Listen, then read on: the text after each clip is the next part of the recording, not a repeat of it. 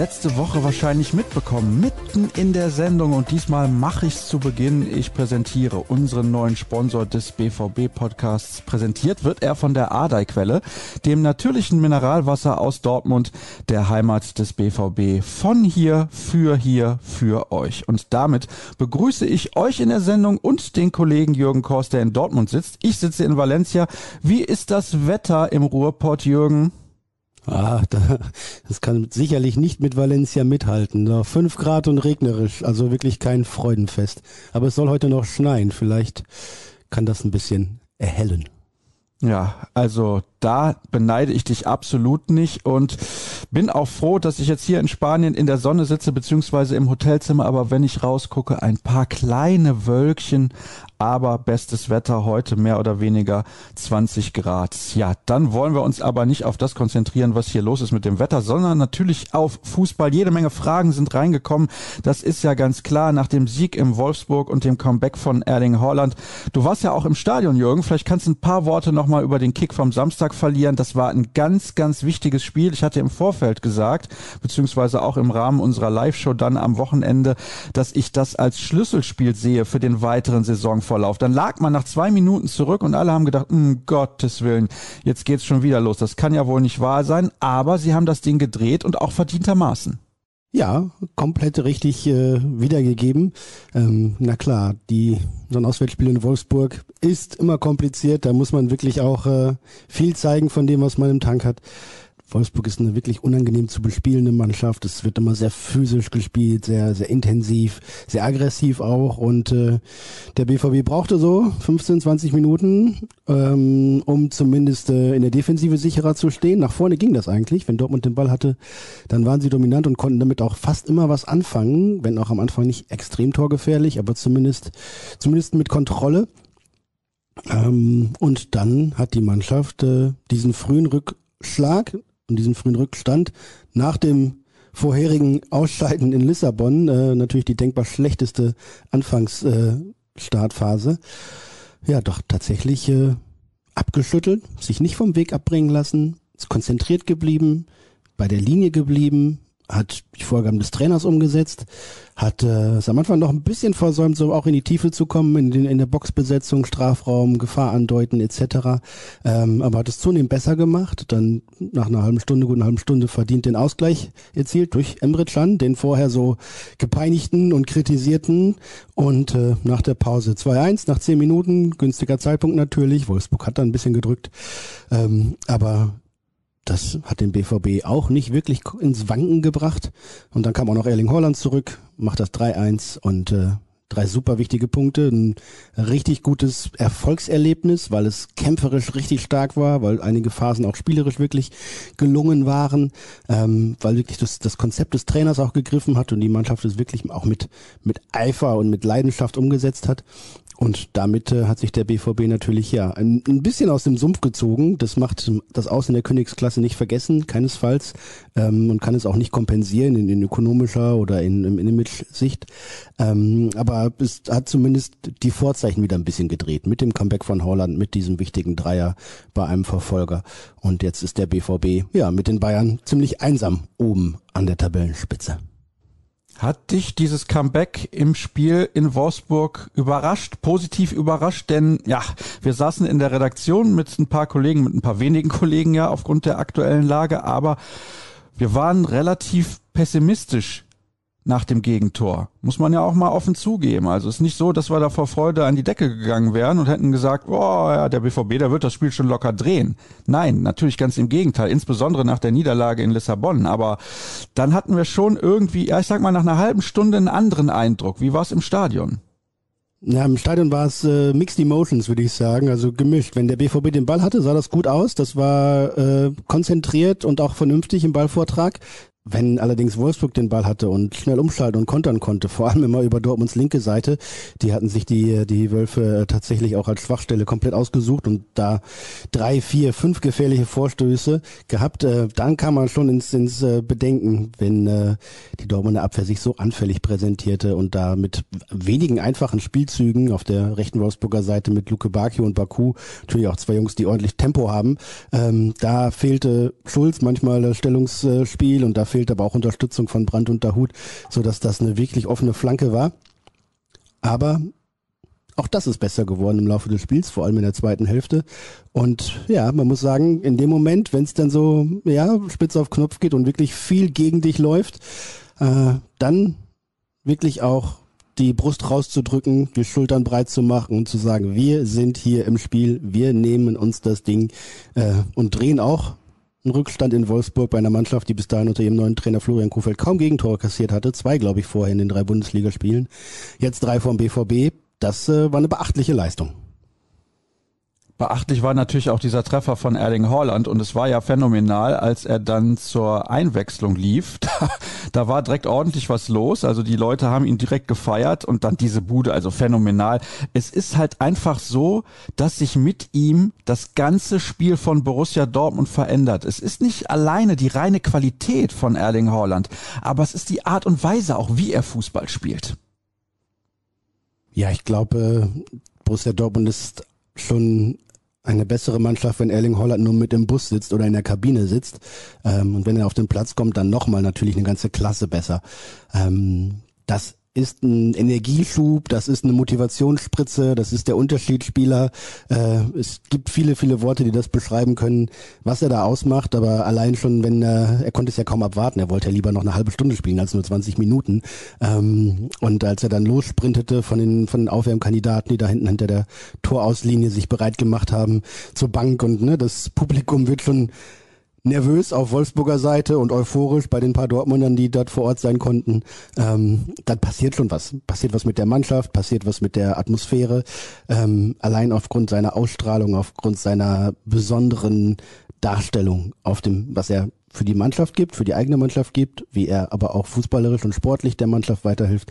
Ein Gesamtpaket, das eben, ja, so kein anderer ersetzen kann. Das hat man beim BVB in den 40 Tagen zuvor ja auch allzu deutlich gespürt.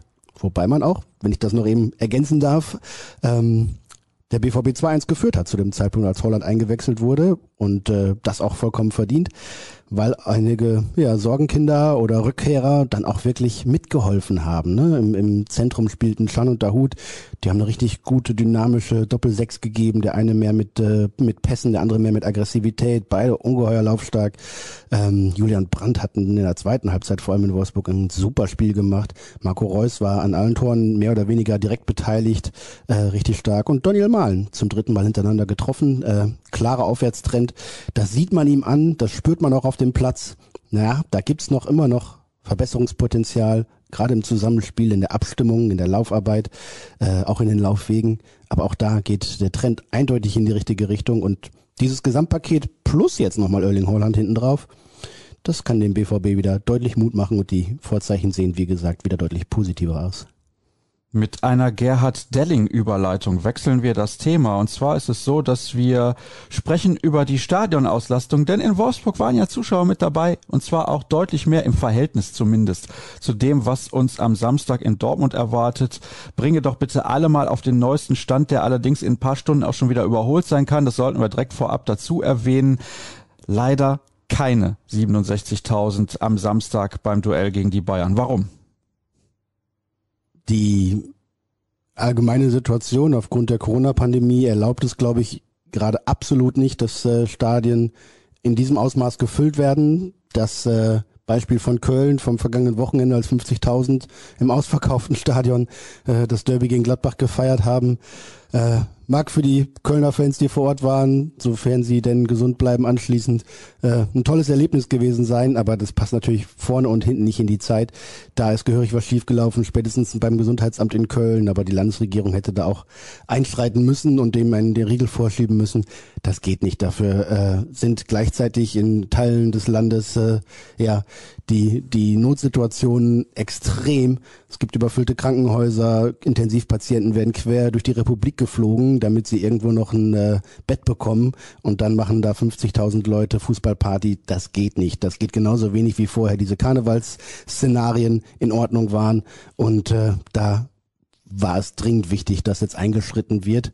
Am Donnerstag, heute, wo wir aufzeichnen, soll am Nachmittag dann die endgültige Entscheidung fallen. Aber wie wir aus gut informierten Kreisen vorab äh, schon gehört haben ähm, und am Dienstag auch schon berichtet haben, läuft es darauf hinaus, dass die Landesregierung in NRW so eine Ein-Drittel-Lösung vorschlägt, sprich keine Stehplätze, nur Sitzplätze und dann jeden Dritten besetzen also ne, im, im Schnitt jeden Dritten besetzen. Das können Sie sich vorstellen, das halten Sie für vertretbar, das halte auch ich für vertretbar. Ähm, das ist dann äh, eine, eine Menge an Fans im Stadion unter den gegebenen Hygienekonzepten mit 2G für alle, die äh, zu Besuch sind. Das äh, kann ich mir vorstellen. Das finde ich auch vernünftig. Das finde ich auch ein gutes Maß und ein, und ein vernünftiges Maß. Sicherlich muss der Fußball an manchen Orten auch wieder für Symbolpolitik herhalten, wenn ich mir das angucke, was in anderen Bundesländern auch passiert. Da schießt man für mich äh, weit übers Ziel hinaus, denn die Bundesliga und die Veranstaltungen haben sich bislang überhaupt nicht als Pandemietreiber äh, entpuppt. Im Gegenteil, äh, da werden die vorherrschenden Einschränkungen und Konzepte und Regeln sehr gut eingehalten, sehr gut umgesetzt. Ähm, das äh, hat bislang gut funktioniert und jetzt da äh, einfach nur auf den Fußball drauf zu kloppen, weil man ein bisschen populistisch sein möchte, finde ich unangemessen. 67.000 finde ich genauso unangemessen. 27.000 hm, in Dortmund sind deutlich weniger als möglich, sind aber auch äh, deutlich mehr als vielleicht so eine limitierte Version auf 5000 oder so. Ich glaube, mit 27.000 kann man schon noch ordentlich Stimmung im Stadion machen. Ähm, bei 5000 würden sie sich natürlich in diesem riesigen Signal Iduna Park auch verlieren. Von daher bin ich mit der angedachten Entscheidung, wenn sie denn jetzt auch tatsächlich so umgesetzt wird, eigentlich einverstanden. Damit ist unsere ganze Redaktion einverstanden, weil die Meinung ist relativ einhellig. Ja, also einhellig war sie vor allem, dass 67.000 nicht mehr angemessen sind, dass das nicht funktioniert. Ähm, und dann ging es halt darum, ne, wahrscheinlich auch in, in Lobbyarbeit des Fußballs äh, hier in NRW und äh, ein bisschen äh, ja Beziehungen spielen lassen, ein bisschen zu versuchen zu für die eigenen Zwecke zu werben, natürlich aber auch jetzt abwarten müssen, was denn äh, bei der Bund-Länder-Konferenz dann letztendlich auch beschlossen wird, denn äh, ja, der Wunsch nach einer Lösung, die bundeseinheitlich irgendwie funktioniert, aber trotzdem auf regionale Besonderheiten dann auch Rücksicht nimmt, der ist natürlich groß. Und äh, ich kann verstehen, dass das zu einer Verzerrung, zu einer Wettbewerbsungleichheit führt, wenn Leipzig am vergangenen Wochenende schon ein Geisterspiel austragen muss und dann zur gleichen Zeit in Köln 50.000 dabei sind. Das ist nicht fair, das ist nicht fair, das ist nicht in Ordnung. Aber äh, wenn man weiß, dass die Inzidenz in Sachsen bei 1300 liegt und in NRW unter 300, ähm, dann kann man das eben auch nicht mit demselben Maß messen. Und von daher muss man dann auch zu unterschiedlichen Entscheidungen kommen. Das war mir jetzt gar nicht so bewusst, dass die Inzidenz in NRW so viel niedriger ist als in Sachsen. Das hatte ich gar nicht auf dem Schirm, muss ich ehrlich zugeben. Aber dann erklärt sich ja auch eigentlich relativ simpel, warum in Leipzig keine Zuschauer mit dabei gewesen sind und in Nordrhein-Westfalen das ein bisschen anders war. Gut, der Karneval, das ist nochmal eine ganz andere Geschichte. Das war auch nicht sonderlich clever, das so zu regeln, wie das in Köln der Fall gewesen ist. Schöne Grüße in die Domstadt. Da hättet ihr vielleicht ein bisschen vorsichtiger sein sollen und vor allem schöne Grüße nach Sachsen im impft euch gefälligst. Das kann nicht euer Ernst sein, was da los ist. Aber wir wollen hier jetzt nicht zu politisch werden, sondern wir kommen direkt schon zu den Hörerfragen. Uns haben viele erreicht, das ist ja klar, es ist ordentlich was los. Es war in dieser Woche kein Spiel unter der Woche, ausnahmsweise mal, seit langer, langer Zeit nicht. Aber jetzt ist es eben so, dass das Duell mit den Bayern ansteht. Aber die erste Hörerfrage hat mit einem ganz anderen Thema zu tun. Und da heißt es, hallo ihr zwei, was wisst ihr zu den zwei Klatschthemen Megagehalt für Holland und Akanji zu Real Madrid? Und wie ist eure Meinung dazu, falls es stimmt? Los geht's, Jürgen, mit den Hörerfragen. Bitte sehr. da hast du ja gerade die, die übelste Boulevardfrage rausgesucht, um mich erstmal aus der Reserve zu locken hier. ja, Borussia Dortmund und Erling Haaland, äh, beziehungsweise das Team Holland, wie sie sich ja auch nennen, ähm, Vater Alf Inge und Berater Mino Raiola, äh, werden sich in, zum Jahreswechsel zusammensetzen und überlegen und äh, der BVB wird ein Angebot unterbreiten, dass Holland ja vielleicht auch noch länger als bis zum nächsten Sommer bei der Borussia spielt. Mm, Borussia Dortmund hat unter der Hand angekündigt, dass sie ihm ein sehr, sehr gutes Angebot machen werden. Ein Angebot, das äh, bislang so noch kein Borusse bekommen hat. Also da geht's, äh, bislang war ja ungefähr so eine gefühlte Marke bei rund 10 Millionen Euro. Da wird's für Holland auch deutlich drüber hinausgehen. Man wird versuchen, ein Paket zu schnüren mit äh, unterschiedlichen Aspekten, die da reinspielen.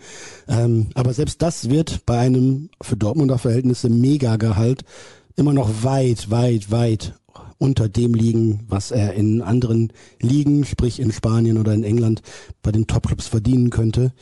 Ähm, dann geht's halt eher um, um andere Faktoren. Ne? Ist äh, Erling Holland bereit und willig, nochmal ein ganzes Jahr in Dortmund zu spielen, weil er glaubt, das tut seiner Entwicklung nochmal gut? Fühlt er sich bereit für eine Top-Adresse? Und es kommen ja gar nicht so viele in Frage, die dieses äh, irrsinnig teure Paket dann auch wirklich äh, stemmen könnten. Da bleiben ja tatsächlich äh, weniger als eine Handvoll Clubs, die das bezahlen können in diesen Zeiten. Ähm, ja, will Holland nochmal ein Jahr in Dortmund dranhängen, um zu gucken, was passiert. Möchte er die für den kommenden Sommer verankerte Ausstiegsklausel nutzen, weil sie relativ niedrig angesetzt ist mit äh, rund um die 80 plus x Millionen, je nach Fortlauf der Saison und nach, nach Erfolgen und Boni etc., die damit reinspielen. Da sind eine Menge Klauseln drin. Ähm, können bis zu 90 Millionen werden, aber auf keinen Fall an die 100. Ähm, das ist eine relativ niedrige Summe und das äh, ungesprochene Gesetz des Marktes denkt eigentlich, das, was zwischen Ausstiegsklausel oder der Summe die da verankert ist und dem tatsächlichen Marktwert irgendwie dran liegt, kriegt halt die äh, Spielerpartei mit Berater, Vater, Spieler etc. dann irgendwie über Handgelder, über andere äh, Signing-Fees etc. dann äh, zugespielt. Sprich, äh, die können natürlich im kommenden Sommer bei der niedrigen Summe bei der vergleichsweise niedrigen Summe an gemessener Marktwert richtig Kasse machen.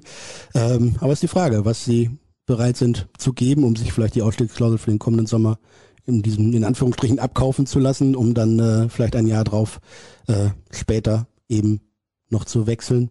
Äh, da spielt ganz viel mit rein. Da spielt auch der die persönlichen Sponsor, Ausrüster etc. mit rein. Da spielt aber auch die Lage natürlich bei den bei den wenigen Anwärtern, die die Holland gerne, also viele Anwärter gibt's, aber wenige, die es tatsächlich auch bewerkstelligen und stemmen könnten, äh, was bei denen da gerade die Lage ist. Ne? Und äh, da kommt viel zusammen. Ich glaube, dass er ja äh, die Chance, dass Erling Holland über den Sommer hinaus beim BVB spielt, nicht sonderlich hoch ist. Aber und alles andere wäre ja auch unvernünftig.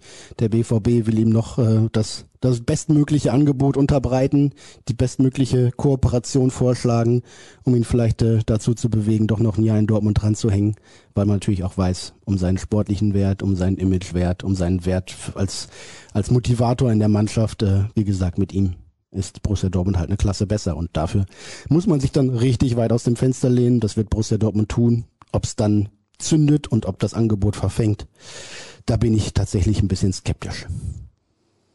Ich konnte gegen Wolfsburg, schreibt der nächste Hörer, eine starke Leistungssteigerung sehen und endlich wieder spielerische Klasse. Vor allem Malen und Jan fand ich super. Denkt ihr, dass der Spaß und die Leichtigkeit nun wieder öfter zum Tragen kommen mit Holland und der entsprechenden, beziehungsweise entsprechenden ist falsch, entspannteren Kadersituation? Ihr seid Weltklasse. Dankeschön. Ja, ein ganz wesentlicher Faktor ist natürlich die die Entspannung, was das Personal anbelangt. Ne? Wie ich habe es eben schon angedeutet, da kommt ein Erling Haaland zurück mit aller Bedeutung, die das für die Mannschaft hat. Aber auch Emre Can und Mo Dahut sind wieder so da, dass sie ne, in Wolfsburg äh, Dahut schon 90 und Can auch über 80 Minuten gehen konnten. Da konnte Axel Witzel mal eine Pause bekommen. Ähm, und äh, ja, so entspannt sich das. Rafael Guerrero wird gegen die Bayern zurück eigentlich erwartet. Er hat, äh, hat am Wochenende intensiv gelaufen, seit Anfang der Woche mit der Mannschaft zusammen trainiert. Da spricht eigentlich nichts dagegen, dass er wieder dabei ist. Und diese Alternativen zu haben, den Konkurrenzkampf zu haben, die stark beanspruchten Spieler dann auch mal äh, vom Platz nehmen zu können oder nicht direkt mit Anpfiff wieder raufschicken zu müssen. All das äh, hilft der Mannschaft ungemein. Und wenn man die Leistung von Borussia Dortmund bislang in dieser Saison analysiert und bewertet, dann äh, kann man das ja immer nur mit äh, mit einer Klammer machen oder mit mit einem Einschub, denn äh, diese diese Misere, was das Personal anbelangt, äh, hat natürlich alle Entwicklungen, die gerade bei der Mannschaft, die sich unter dem neuen Trainer auch wieder neu finden muss, anders Fußball spielen soll, ähm, die war extrem beeinträchtigt durch, äh, durch die vielen Verletzungen, die immer wieder äh, es nötig gemacht haben, dass die Mannschaft umgebaut werden musste, die aber auch gleichzeitig es nicht ermöglicht hat, dass äh, müde, platte Spieler auch mal eine Pause bekommen konnten. Wenn sich das bessert, äh, dann kann man sehen, wie gut Borussia Dortmund wieder ist und ich fand die Art und Weise allein in Wolfsburg wirklich äh, erfrischend und, und aufbauend und erbauend für BVB-Fans. Fünf Kilometer mehr gelaufen als der Gegner, um nochmal eine, einfach einen schlichten Fakt zu nennen. Vier Spieler waren knapp dran an der zwölf Kilometer Marke. Ähm, das ist äh, wirklich gut gewesen. Das war voller, voller Eifer, voller Begeisterung und äh, eben dann auch zeitweise fußballerisch gut. Hat Mut gemacht und Zuversicht geschürt für die nächsten Aufgaben, obwohl die nächste, die allernächste natürlich die schwerste ist oder die, die zweitschwerste nach dem Auswärtsspiel in München, das Heimspiel gegen die Bayern. Sascha, meine Perle, schreibt der Hörer. Ich weiß nicht, was da oh, los ist. Oh, Warum ist eigentlich Matze Ginter kein Thema? Junger deutscher Nationalspieler. Grüße an den Rest, macht weiter so, kann euch gut leiden. Ja, danke dafür. Rückholaktion. Punkt. Ja, dann hätten wir das ja geklärt, oder?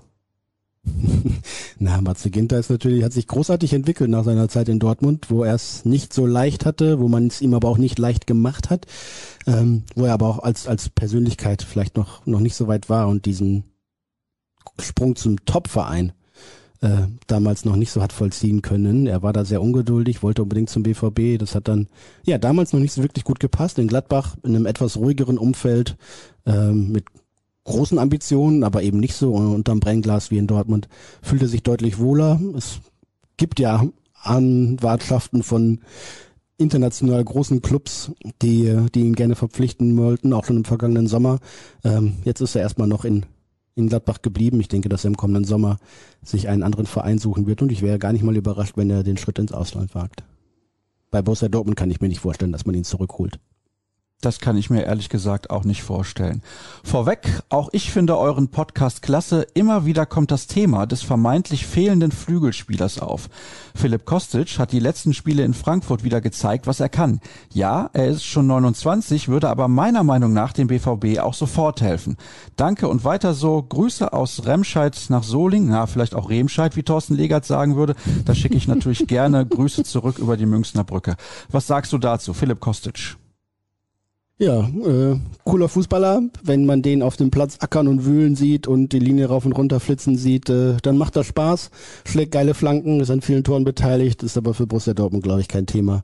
Ähm, zum einen wegen seines Alters, dann ist er nun auch wirklich ein, ein komplizierter Vogel, wenn man all dem Glauben schenken darf, was die Kollegen in Frankfurt erzählen, hat sich ja auch mal versucht, so mit Streiks zu arbeiten und so weiter und da äh, geht dann spätestens die Schranke runter in Dortmund. Der wird bei der Borussia wohl nicht landen. Ähm, dass er für die Eintracht ein Topspieler ist, hat er hinlänglich bewiesen. Hauptsache ruhig bleiben und sich auf das Spiel konzentrieren, schreibt der Nächste, sonst wird das wieder nix. Gibt es schon Neuigkeiten zu eventuellen Ab- bzw. Zugängen? Außer den üblichen Verdächtigen gab es ein Gerücht aus Portugal über einen Stürmer von Benfica. Danke für den besten BVB-Podcast. Weißt du was zu irgendeinem Spieler von Benfica? Klar weiß ich was über Benfica. Ich habe zwei Spiele von denen gesehen in der Champions League. Und äh, ja, die äh, haben eine richtig geile Truppe. Julian Weigel spielt ja auch da, der Ex-Dortmunder. Und äh, da sind äh, spannende Typen dabei. Also es geht da wahrscheinlich um, um diesen Darwin. Ähm, der ist, der ist richtig gut. Ob der für den BVB zu haben ist, ob der direkt zu holen ist jetzt, weiß ich nicht. Aber ich kann mir gut vorstellen, dass er zumindest auf der Liste ist der Spieler, die für Borussia Dortmund in Frage kommen. Aber die Liste ist auch nicht so kurz, würde ich mal behaupten. Moin an den großartigen Podcast, bin schon heiß wie Frittenfett vor dem Klassiko und sehe eine realistische Chance auf einen Sieg. Meine Frage zielt auf die neuen alten Zuschauerbeschränkungen ab. Inwiefern kann und wird das Auswirkungen auf die kommenden Transferphasen haben? Ja, jetzt aktuell für diesen Winter eher noch weniger.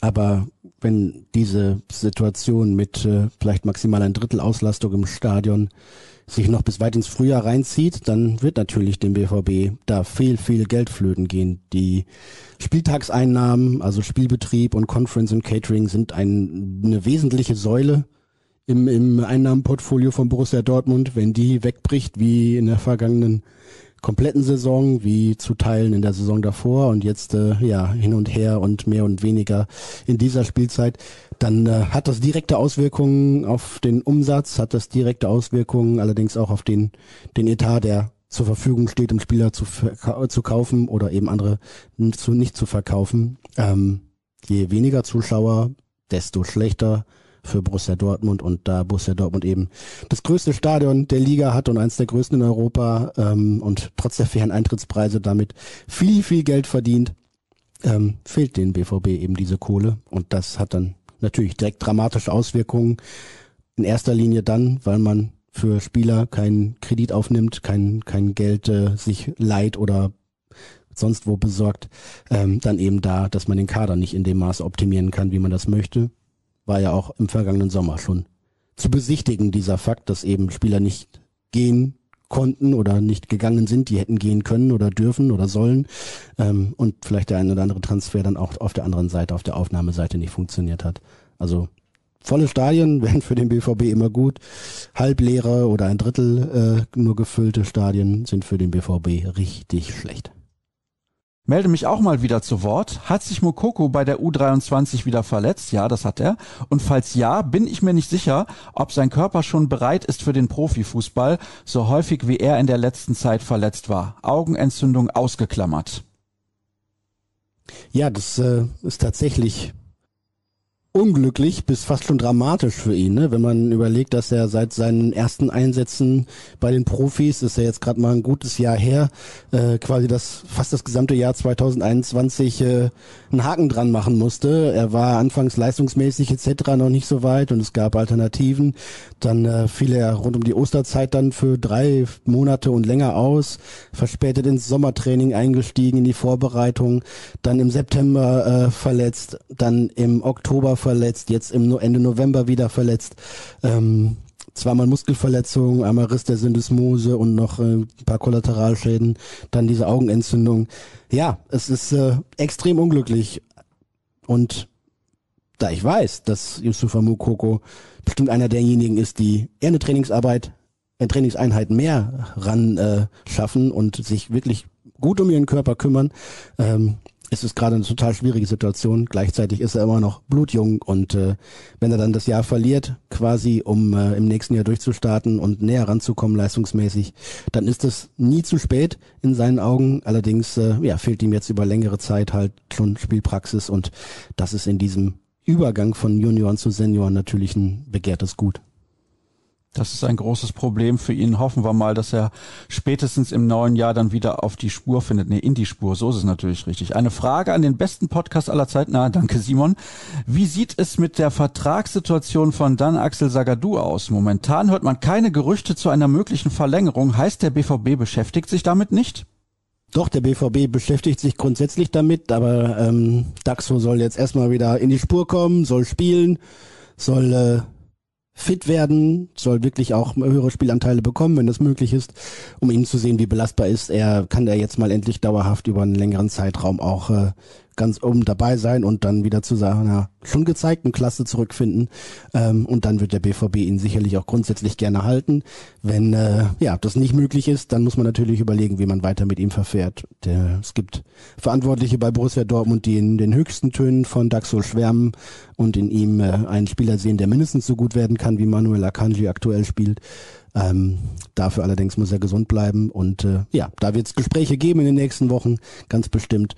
Äh, in welche Richtung die gehen, eigentlich auch klar. Der BVB wird ihn grundsätzlich gerne halten, aber dafür muss Sagadu auch spielbereit sein, denn wenn er wie jetzt fast zwei Jahre lang kaum einsatzfähig ist, dann bringt er dir im Kader auch nichts.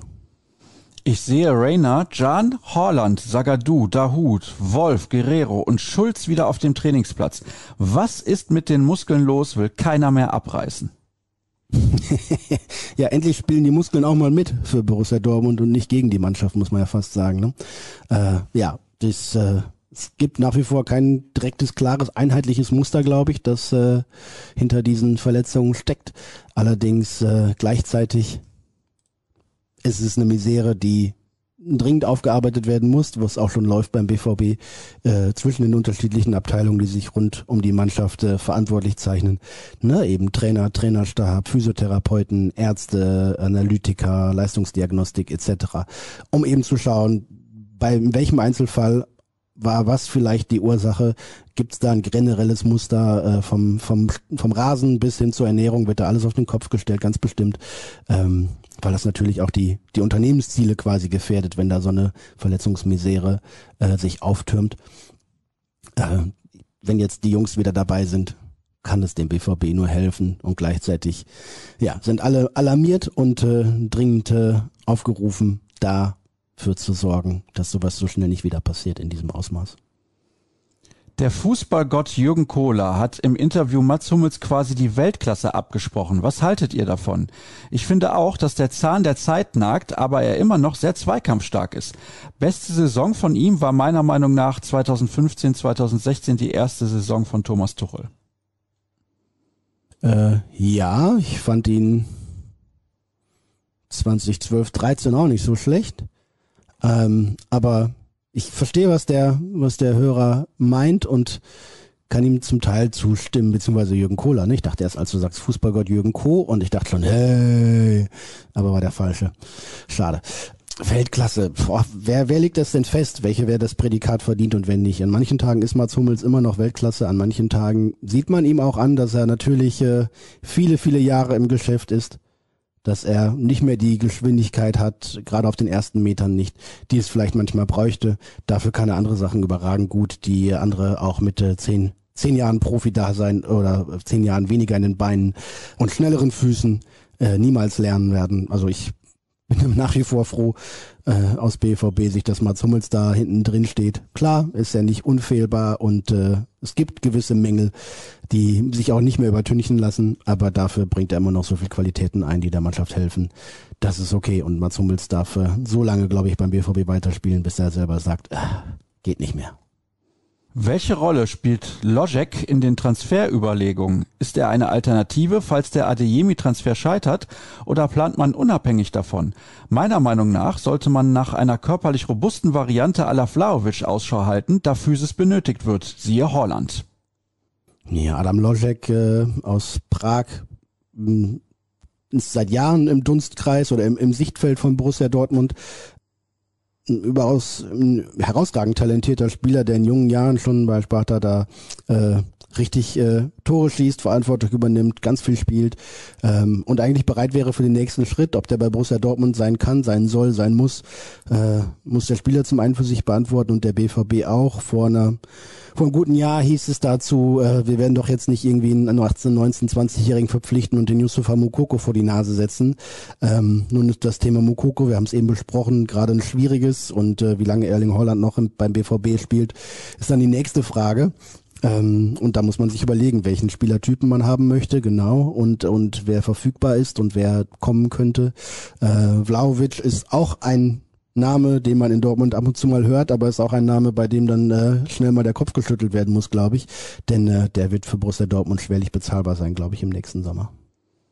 Davon ist leider auszugehen. Insbesondere, wenn man sehr viel Gehalt in Erling Haaland investiert. Aber ich bin da irgendwie optimistisch. Nach dem Bayern-Spiel hat man noch Bochum, Fürth und Hertha in der Hinrunde vor der Brust. Eigentlich muss man das doch gewinnen und kann dann von einer sehr guten Hinrunde sprechen. Oder glaubt ihr, dass der BVB überhaupt noch unentschieden spielen kann? Nee, unentschieden ist gestrichen, ist als mögliches Spielergebnis inzwischen ausgeschlossen. per Ordere Mufti. Geht, äh, ja, schon spannend, ne? dass, äh, dass das gar nicht mehr passiert. Äh, gegen die Bayern hätte ich da gar nichts gegen einzuwenden. Also wenn, ne, was weiß ich, so ein 2-2 zu Hause gegen die Bayern, können alle mit leben und dann äh, hat der BVB tatsächlich ein überschaubar schwieriges Restprogramm. Äh, soll aber nicht darüber hinwegtäuschen, dass es äh, ja schwierig genug wird. Da musste ich jetzt nicht Lucien Favre zitieren, um zu sagen, es wird schwer, sondern ne, Ende des Jahres wirklich eine schwierige Hinrunde. Äh, da sollte man kein einzelnes Spiel auf die leichte Schulter nehmen. Gerade wenn man jetzt in dieser Saison und so stellt es sich ja gerade da ähm, tatsächlich dran ist an den Bayern und auch dranbleiben kann, dann dürfen diese Gegner den BVB nicht äh, vor zu große Heraus äh, Schwierigkeiten stellen. Ja, wäre doch gut. Also ein gutes Ergebnis gegen die Bayern, dann drei Siege nachlegen. Äh, da äh, würde unter dem Weihnachtsbaum vielleicht die Tabelle bei dem einen oder anderen hängen und möglicherweise sogar mit dem BVB oben. Schöne Grüße gehen raus an Chris, der was fragt zu Juventus und Zwangsabstieg und Aberkennung von Meisterschaftstiteln. Dazu können wir hier im BVB-Podcast aktuell nicht sagen. Die Zeit drängt ein klein wenig. Aber es gibt noch eine letzte Frage, bevor wir vorausschauen auf das Spiel gegen die Bayern. Der Boulevard berichtet, dass es nach dem Champions League aus in Amsterdam in der Kabine richtig geknallt haben soll. Gibt es darüber Informationen, die valide sind und traut ihr Rose eine solche Watschen überhaupt zu? Ich traue Marco Rose A alles zu und B, wenn es nach einem äh, Champions League aus in Lissabon bei Sporting nach einer schwachen Leistung nicht kracht, äh, dann wäre ich ja eher enttäuscht. Ne? Das würde, dann würden wir alle schreiben, irgendwie leblos in der Kabine und so und da, da streitet sich gar keiner mehr und keiner ist frustriert und enttäuscht. Nein, ich glaube, dass äh, natürlich auch Kritik an Emre Can laut und deutlich geworden ist, dass der sich äh, aber auch zur Wehr setzt, wenn er äh, kritisiert wird, gehört auch dazu.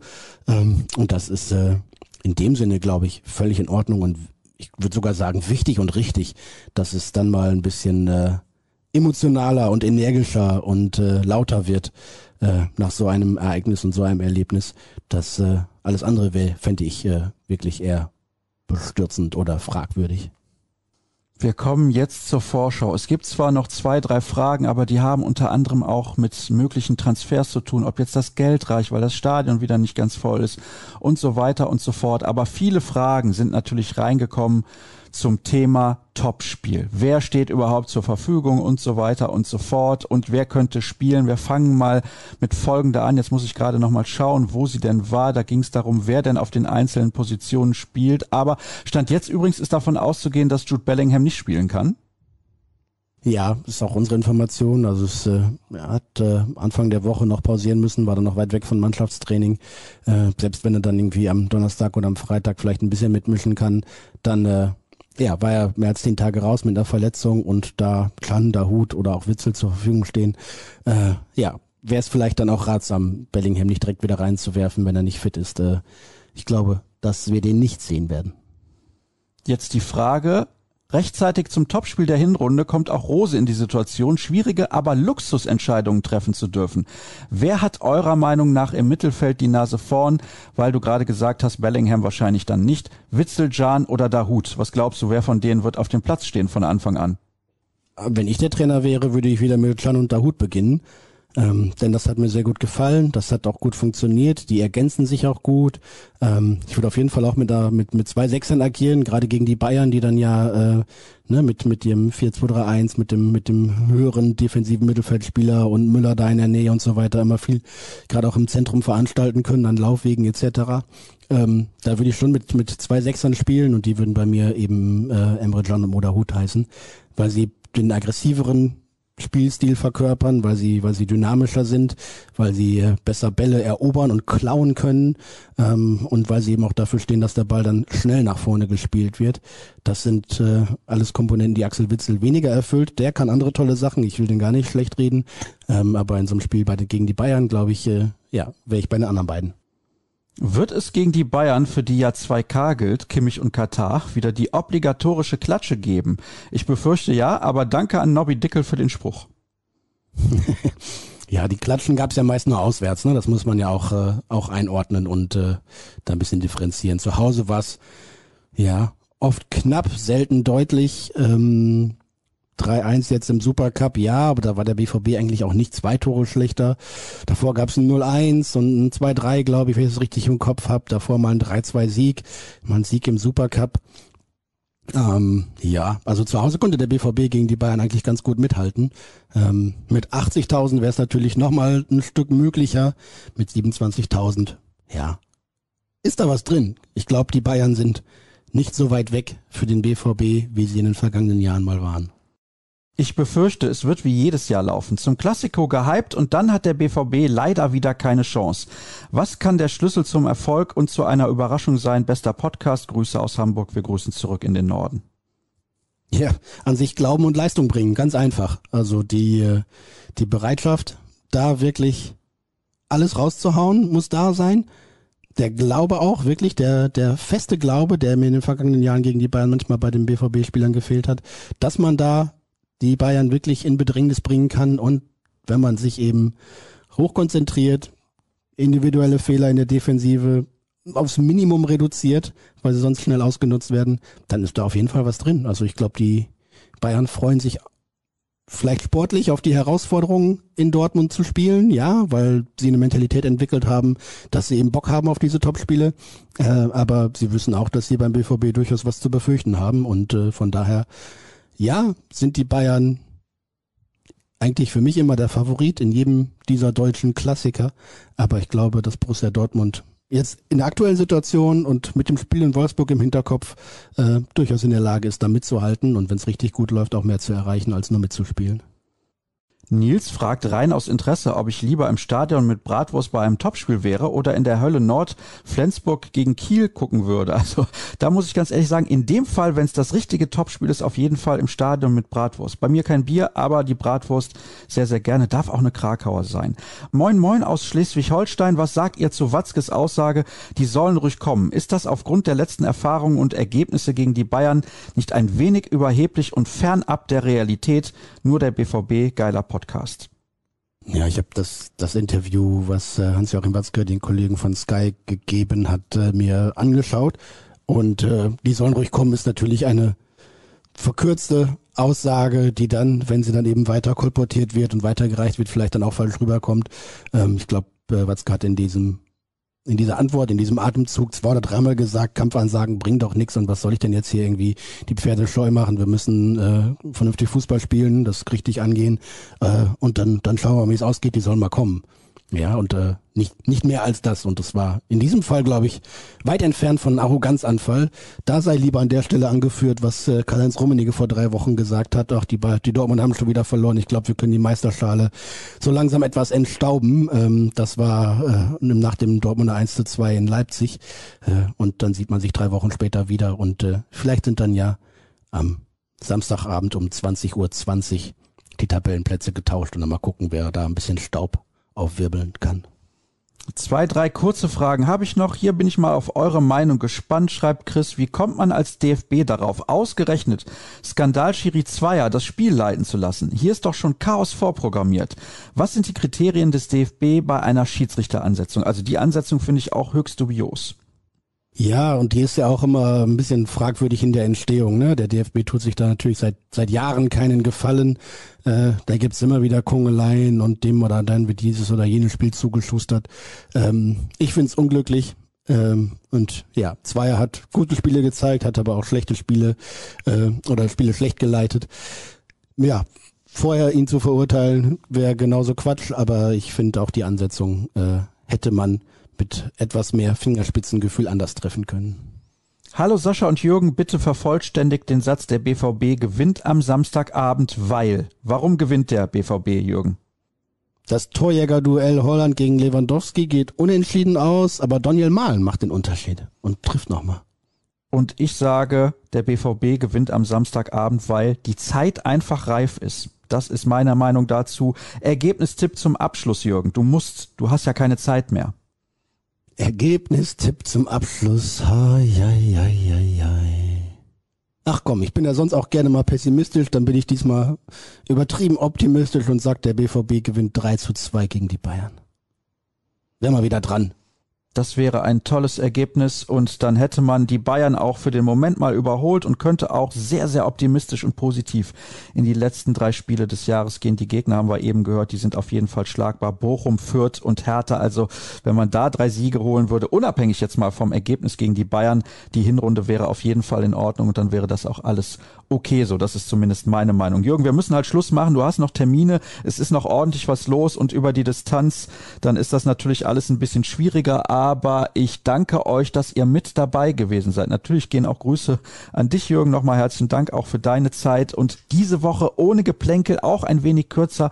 Das wird in der kommenden Woche nochmal so sein. Ich befinde mich gerade nämlich in Spanien bei der Handball-Weltmeisterschaft der Frauen. Auch drei Borussinnen sind mit dabei. Da könnt ihr gerne mal reinschauen, wer möchte und ein bisschen die Daumen drücken. Das war's. Alle weiteren Infos findet ihr auf ruhrnachrichten.de bei Twitter unter rnbvb oder natürlich unter Jürgen und Sascha Staat. Da gibt's auch schwarz-gelben Inhalt und falls ihr wollt, schaut doch mal vorbei. Dann könnt ihr ein Abo abschließen und gucken, ob euch unsere Plusartikel gefallen. Könnt ihr auch gerne mal testen und euch davon überzeugen lassen. Das war's für diese Woche. Ich wünsche euch viel Spaß am Wochenende. Es gibt natürlich unsere Live-Shows. Es gibt jeden Tag BVB Kompakt und hoffentlich drei Punkte gegen die Bayern im Topspiel. Das war's. Wir hören uns in gut einer Woche wieder. Macht's gut.